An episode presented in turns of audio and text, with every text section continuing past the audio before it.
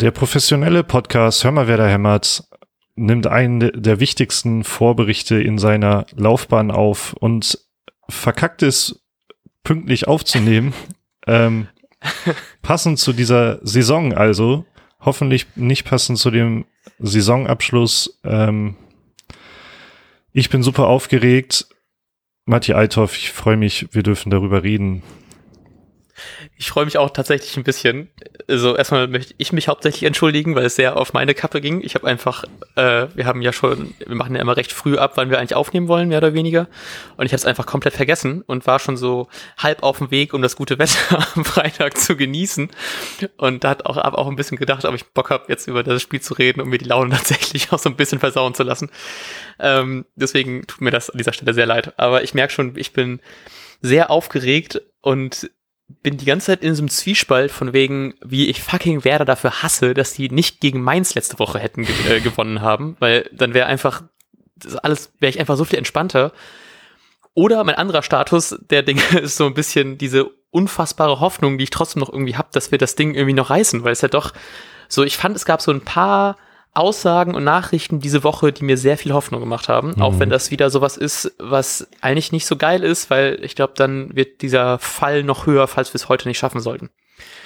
So, deswegen, ähm, ja, ich kann das noch nicht ganz einschätzen, wie ich mich gerade fühle, ob ich voller Euphorie und Hoffnung bin oder schon sehr traurig, weil es natürlich auch recht wahrscheinlich ist, dass wir das nicht heute schaffen. Trotzdem bin ich weiter optimistisch und ich glaube, dass äh, das ist auch so unser, unser Grundtonus eigentlich in diesem Podcast, dass wir immer optimistisch an die Sache rangehen. Und das werde ich heute auch so machen. Ja, ich hatte ja schon äh, im Nachbericht zu, zu Mainz gesagt, dass ich nach dem Spiel eigentlich schon komplett ähm, fertig mit der Geschichte war, aber dann einen Tag später schon wieder zwei Prozent Hoffnung hatte oder so. Ja. Und dann kamen jetzt ja noch so Äußerungen von ähm, Felix Groß. Ähm, ja nicht, äh, ich komme gerade nicht auf den Namen, wichtiger Stürmer spielt nicht bei Union.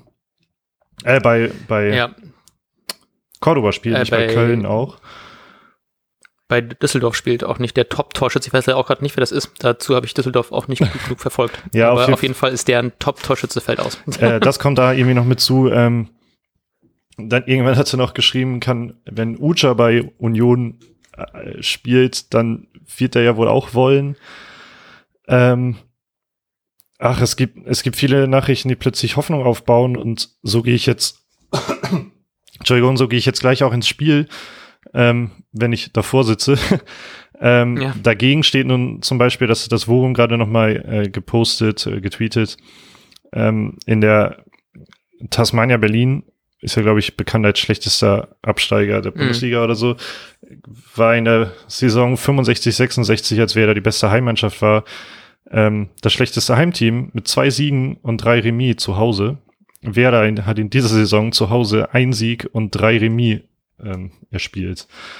Oh wow. Und das, ähm, krass. Das senkt natürlich die Hoffnung ein bisschen. Aber wenn ich bin jetzt gerade halt auch mal wieder angefangen hier bei bei Twitter reinzugucken und hier sind auch sehr viele, glaube ich, sehr hoffnungsfroh unterwegs. Und uns hatte ähm, Bernhard, also at Blog Agrar, noch ein Video, ähm, uns in, in einem selbstgemachten Video markiert. Ähm, könnt ihr gerne mal auf unserem Twitter-Profil vorbeischauen. Das hat mir dann eine kleine Träne ins Auge gesetzt. ja, ich fand das auch sehr schön, weil ich habe auch ein bisschen dran gedacht, wie das wohl wäre, ähm, weil ich, ich habe richtig oft dran gedacht, so krass, das ist jetzt so das erste Mal, dass man Werder so krass nah am Abgrund erlebt in äh, unserer Fangeschichte. Ich dachte die ganze Zeit, wie das wohl so wäre, wenn ich so als so zwölfjähriger, 13-jähriger das miterleben würde. Ich würde wahrscheinlich die ganze Zeit heulen wie ein Schlosshund und da ich habe ein bisschen Angst, wie das heute endet, falls es nicht so gut endet.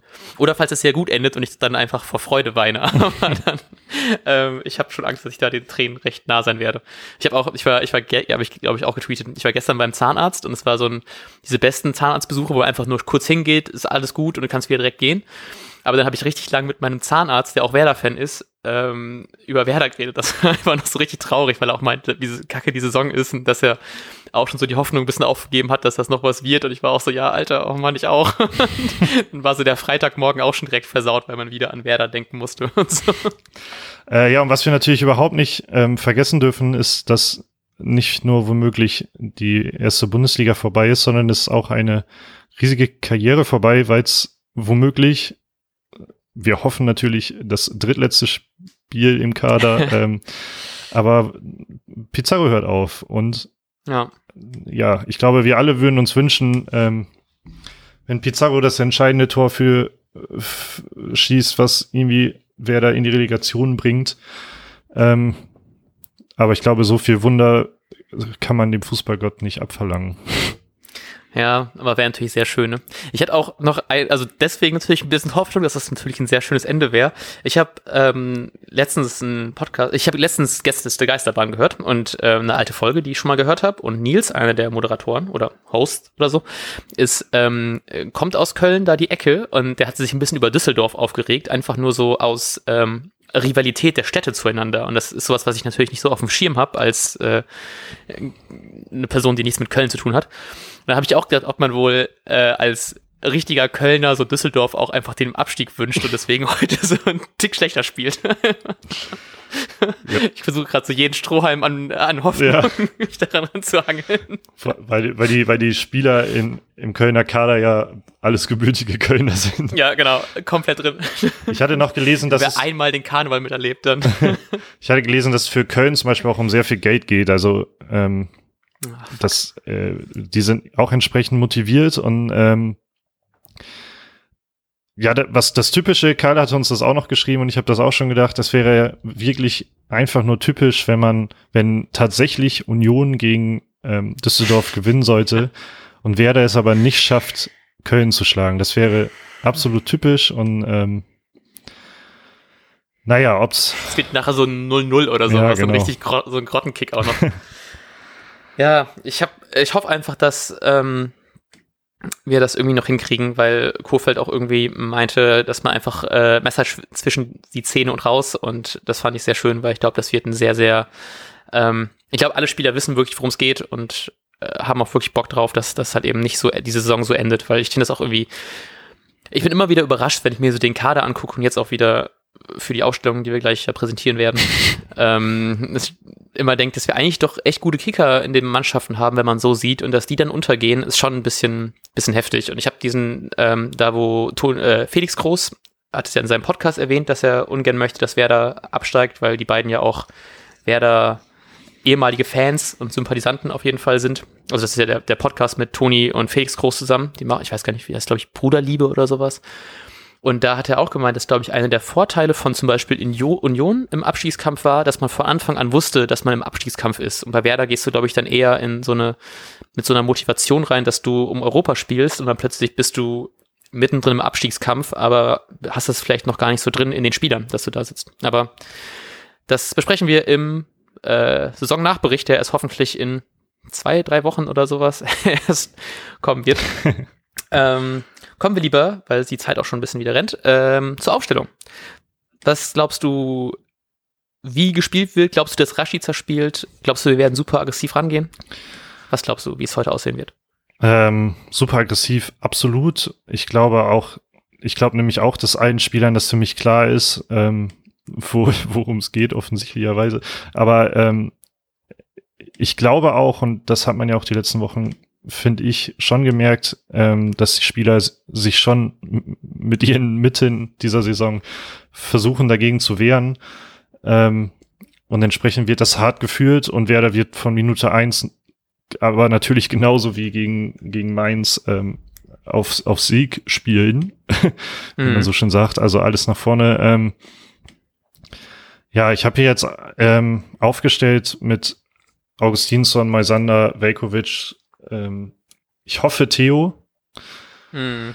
Ähm, ja, da darf man gespannt sein. Klar sind Eggestein und ich habe jetzt mich ähm, für, für Bargfrede hier auch entschieden, weil ich glaube, dass Bargfrede schon ähm, ein extrem wichtiger Faktor sein kann. Einfach Bargfrede ist Werder und wenn du so einen Spieler da auf dem Platz hast, ähm, der halt auch einfach ein geiler Spieler ist, der aber auch so für diesen Verein lebt, ähm, naja, so einen brauchst du halt in so einem Spiel.